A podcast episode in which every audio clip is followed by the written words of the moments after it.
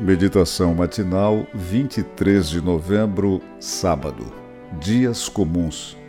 Apacentava Moisés o rebanho de Jetro, seu sogro, sacerdote de Midian, e levando o rebanho para o lado ocidental do deserto, chegou ao monte de Deus, a Horebe.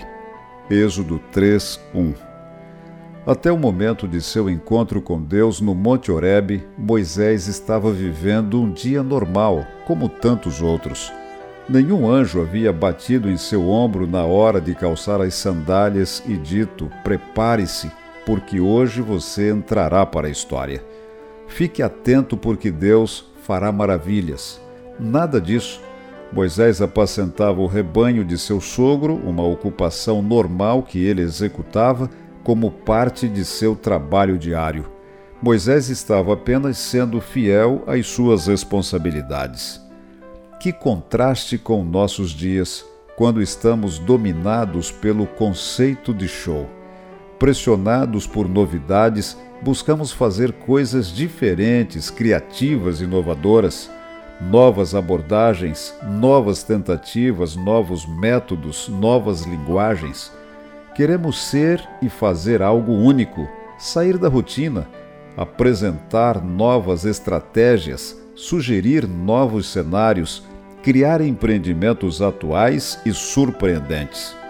O encontro de Deus com Moisés nos ensina que ele costuma falar com as pessoas na normalidade da vida.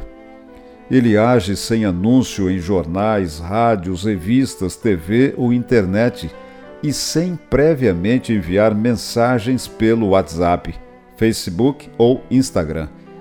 Deus costuma se comunicar conosco quando estamos realizando nossos deveres diários, como a organização do escritório, limpeza do carro, arrumação da cozinha, leitura de um livro, na caminhada matinal ou no momento de reflexão pessoal.